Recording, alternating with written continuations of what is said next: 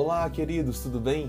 Aqui é o Nick Benaia, eu sou membro da Juntos por Ti e esse é mais um episódio do nosso podcast Despertando os Restauradores.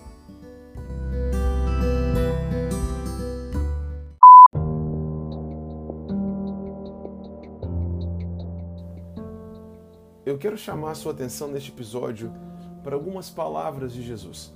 A verdade é que quando as multidões ouviam Jesus pregar as suas palavras, os seus ensinamentos, ao redor das escrituras, dos evangelhos, nós vemos isso, que as reações delas eram as das mais variadas possíveis.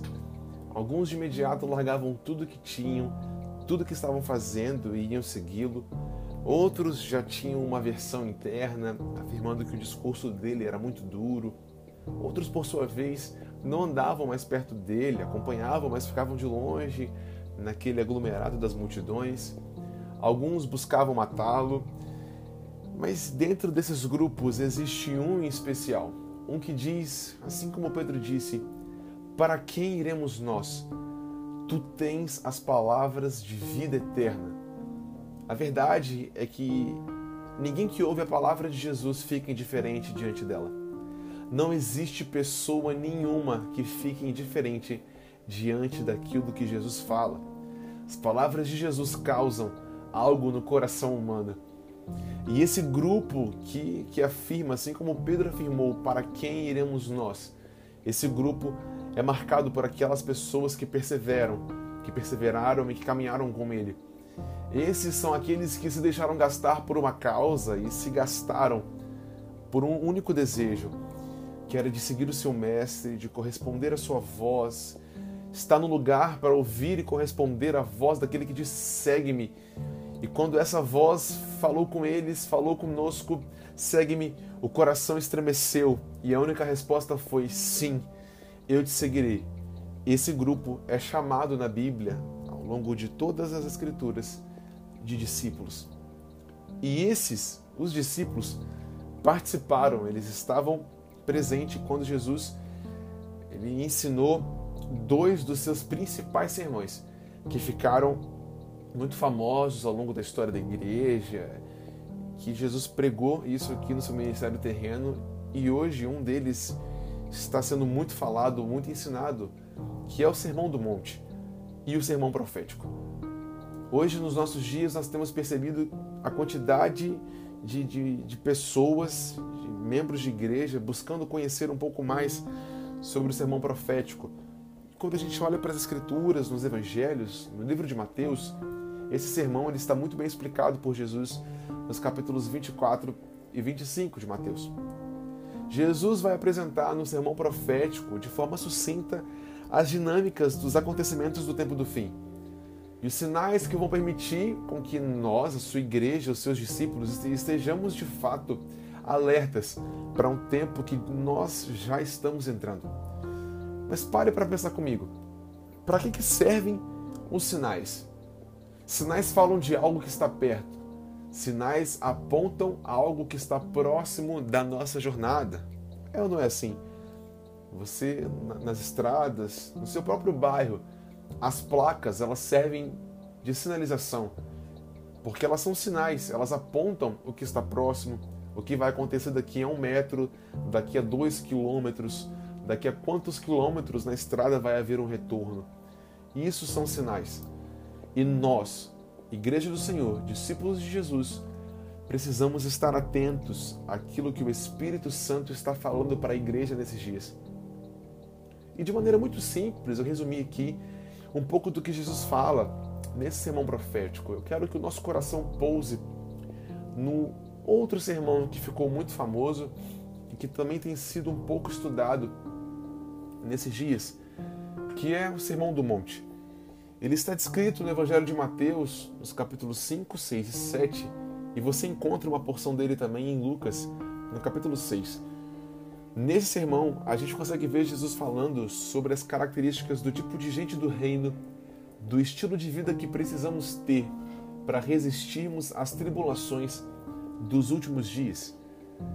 Eu quero especificamente chamar sua atenção para Mateus no capítulo 5, onde Jesus começa a falar das bem-aventuranças para os discípulos, E algo me chama muito a atenção a partir do versículo 3, quando Jesus diz: Bem-aventurado é aquele que é. Quero chamar sua atenção agora para a expressão bem-aventurado. Essa expressão no grego é Macarius, que significa uma pessoa feliz, independente das circunstâncias. Só que Jesus não simplesmente fala que bem-aventurado é uma pessoa que busca ser algo. Não. Ele fala que bem-aventurado é. Ou seja, Jesus está tratando aqui de uma revolução na natureza dos seus seguidores. Jesus está desafiando os discípulos a se tornarem algo nele, porque aquilo que nós nos tornamos em Deus é o que de fato nós fomos criados para ser. O Senhor nesses dias nos desafia a caminharmos em um lugar para nos tornarmos aquilo que Ele diz que nós devemos ser e não aquilo que achamos, não aquilo que dizem, não aquilo que simplesmente alguém falou sobre nós, mas o que de fato Ele diz que precisamos ser. Ou seja, de início, no Sermão do Monte, Jesus já confronta aqueles que o ouvem sobre natureza, sobre estilo de vida. É sobre um estilo de vida que Jesus está falando aqui no Sermão do Monte. Mas talvez você está se perguntando por que, que eu estou falando de Sermão do Monte e Sermão Profético. Porque se você parar para estudar ou analisar esses dois sermões lado a lado, você vai entender que o único estilo de vida capaz de suportar as tribulações, as, as dinâmicas do tempo do fim, é o que Jesus ensina no Sermão do Monte, em Mateus 5, 6 e 7. E hoje eu quero chamar a sua atenção para algumas coisas nesse Sermão do Monte. Eu quero falar de maneira muito rápida com você sobre as oito bem-aventuranças que está no início desse sermão. E Jesus ele fala logo de início que bem-aventurado é, ou seja, de um estilo de vida de felicidade.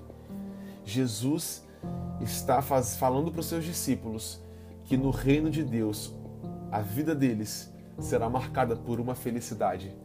Só que essa felicidade não é pautada nas coisas terrenas, mas naquilo que a gente de fato se torna em Deus. Jesus, no Sermão do Monte, que nós entendemos ser a constituição do reino de Deus, ele fala de uma felicidade não pautada naquilo que a gente consegue ver agora, mas naquilo que é eterno, no próprio reino do Messias. E se você for estudar cada bem-aventurança, eu vou passar por alto aqui sobre elas. E cada detalhe do Sermão do Monte, você vai ver que ele é uma contraposição a tudo aquilo que existe no mundo de hoje. Jesus nos desafia a seguirmos um caminho, a trilharmos uma jornada marcada por um desafio de andar na contramão deste mundo, mas para, re para recebermos recompensas eternas. E a primeira bem-aventurança, destacada em Mateus 5, no versículo 3, Jesus diz assim: Bem-aventurados são os pobres em espírito, porque deles é o reino dos céus. Pobreza de espírito não tem nada a ver com pobreza física, com condição física, com condição material ou financeira. Pobreza de espírito está ligado a um lugar de reconhecimento de que você é destituído de honra, de riquezas e de bens, e que você reconhece diariamente que você precisa do Senhor em tudo que você fizer é um reconhecimento de uma falência espiritual, de um arrependimento genuíno em que você declara todos os dias que você acorda, Senhor, faz-me lembrar que eu preciso de Ti todos os dias da minha vida. Jesus chama essas pessoas que reconhecem que precisam dele diariamente de felizes. Ele confronta todo o padrão de alegria dos nossos dias para dizer que se você reconhece que você é fraco, eu tenho uma recompensa para você. Essa recompensa é que você vai ser feliz independente de qualquer coisa. E mais do que isso, você vai ter como recompensa o reino. Ele diz: Bem-aventurados são os pobres em espírito, porque deles é o reino dos céus. E em outras versões, o reino de Deus. É isso que Jesus está falando aqui. Então, à medida que a gente caminha na contramão deste mundo, nós receberemos recompensas eternas. E isso é o que me fascina em Jesus ele sempre dá uma recompensa. Quanto mais a gente busca a sua face, quanto mais a gente se dedica a conhecê-lo, mais da natureza dele nós temos.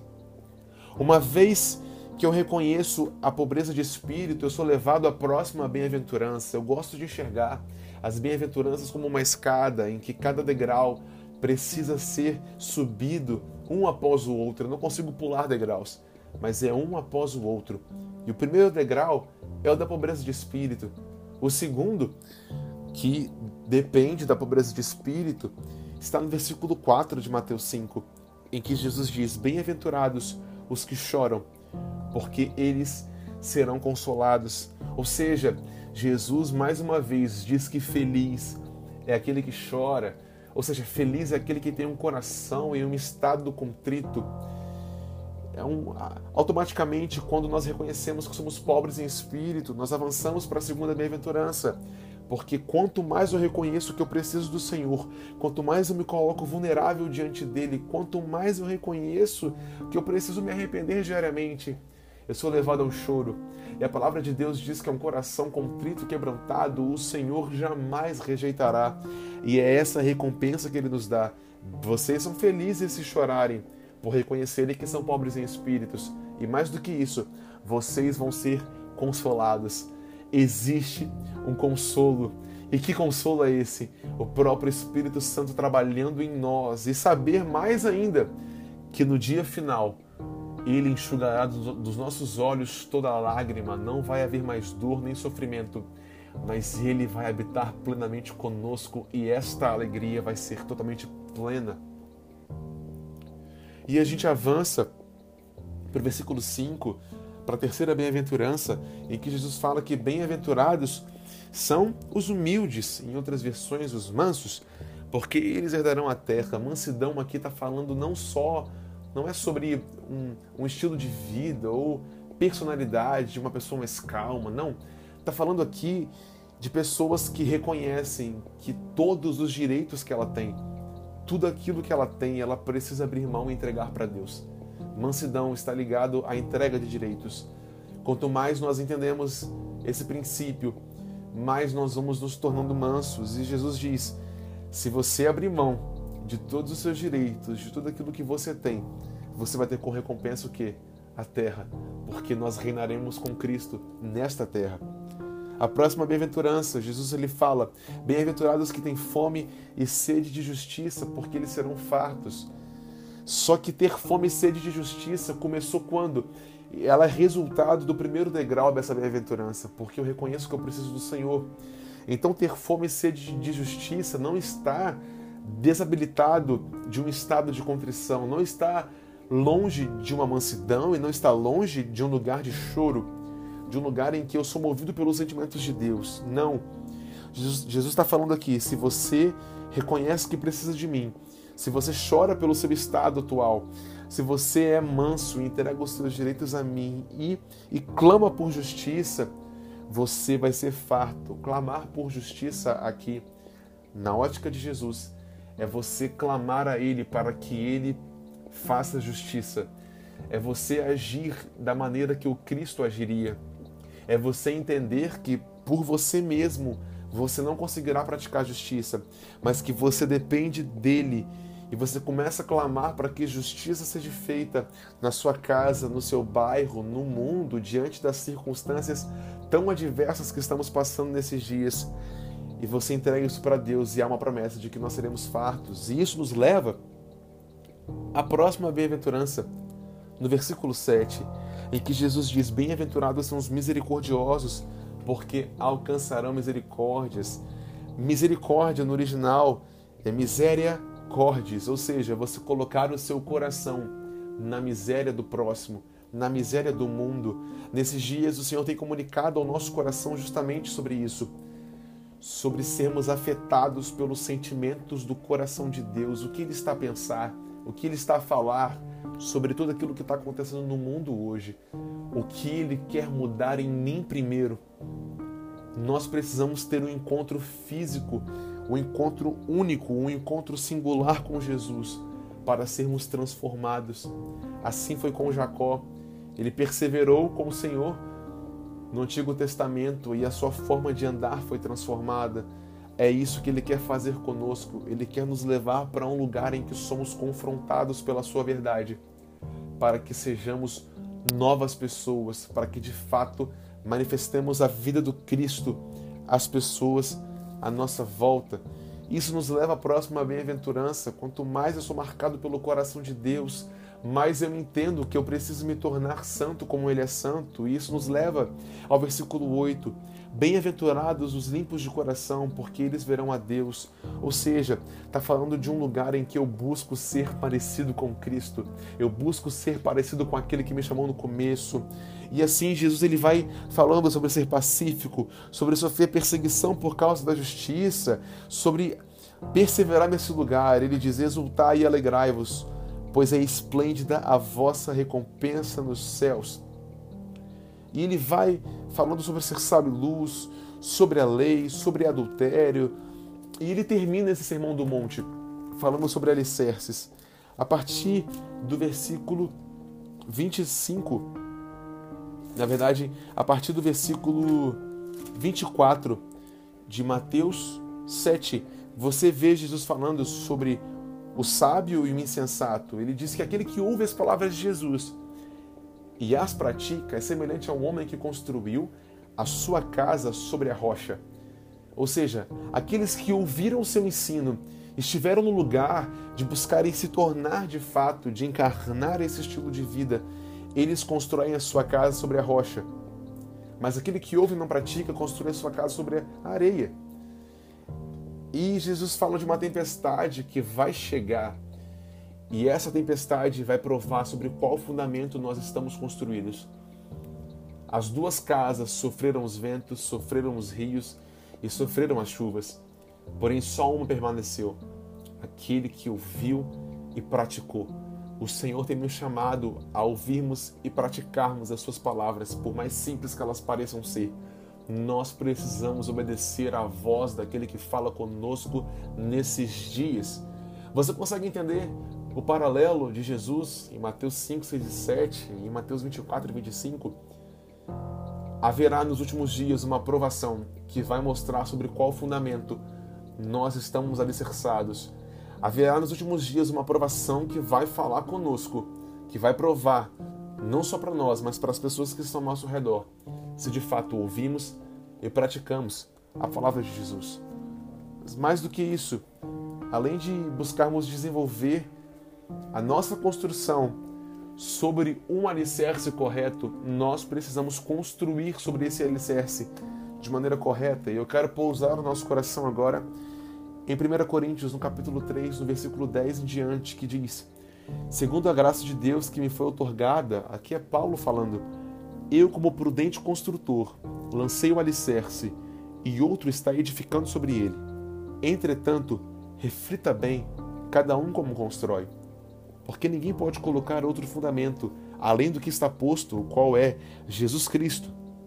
Se alguma pessoa edifica sobre esse alicerce, utilizando ouro, prata e pedras preciosas, madeira fenolpalha, sua obra será manifesta, porquanto o dia trará a luz, pois será revelada pelo fogo que provará a qualidade da obra de cada um. Ou seja, Paulo está falando aqui de que existe um alicerce, que é Cristo. Ele é a rocha. Só que além de, de, de estarmos em um lugar de conhecimento, de que precisamos de fato crescer nesse lugar de conhecimento do Senhor, de ouvir e praticar as suas palavras, o Senhor nos chama para um lugar em que nós também precisamos estar atentos a qual tipo de material estamos usando nesta construção. Paulo aqui não está falando para pessoas que não servem ao Senhor. Não, ele fala que aqueles que edificam sobre o alicerce que é Cristo. É impossível um ímpio construir sobre esse alicerce.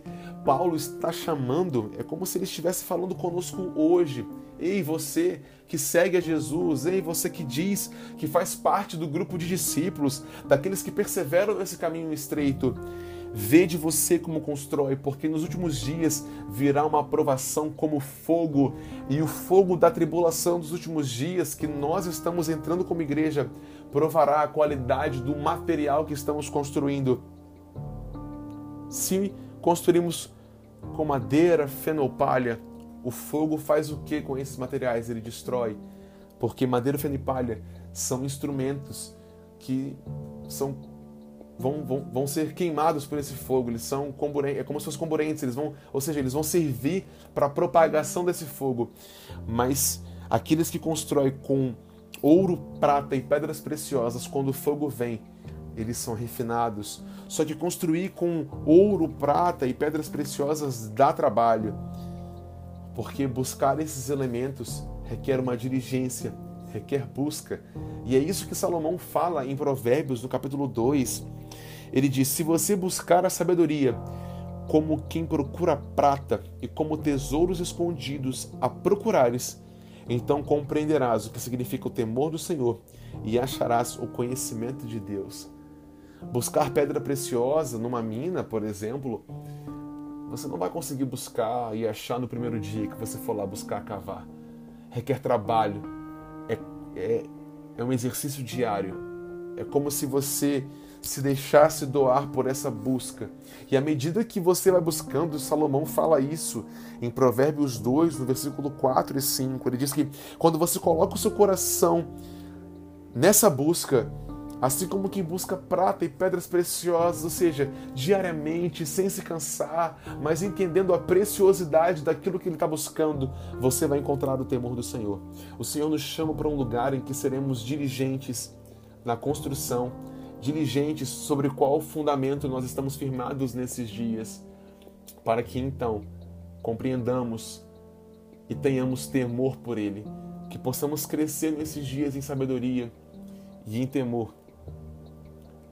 Que o Senhor desperte a correta diligência em nós, que começa em um lugar de reconhecimento diário. Pai, Senhor, eu preciso de Ti todos os meus dias.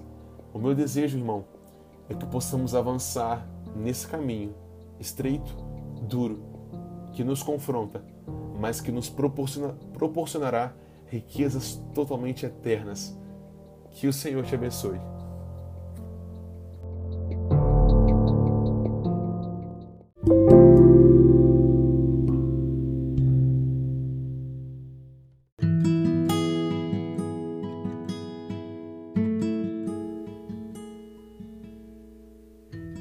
Assim chegamos ao fim desse episódio do Despertando os Restauradores.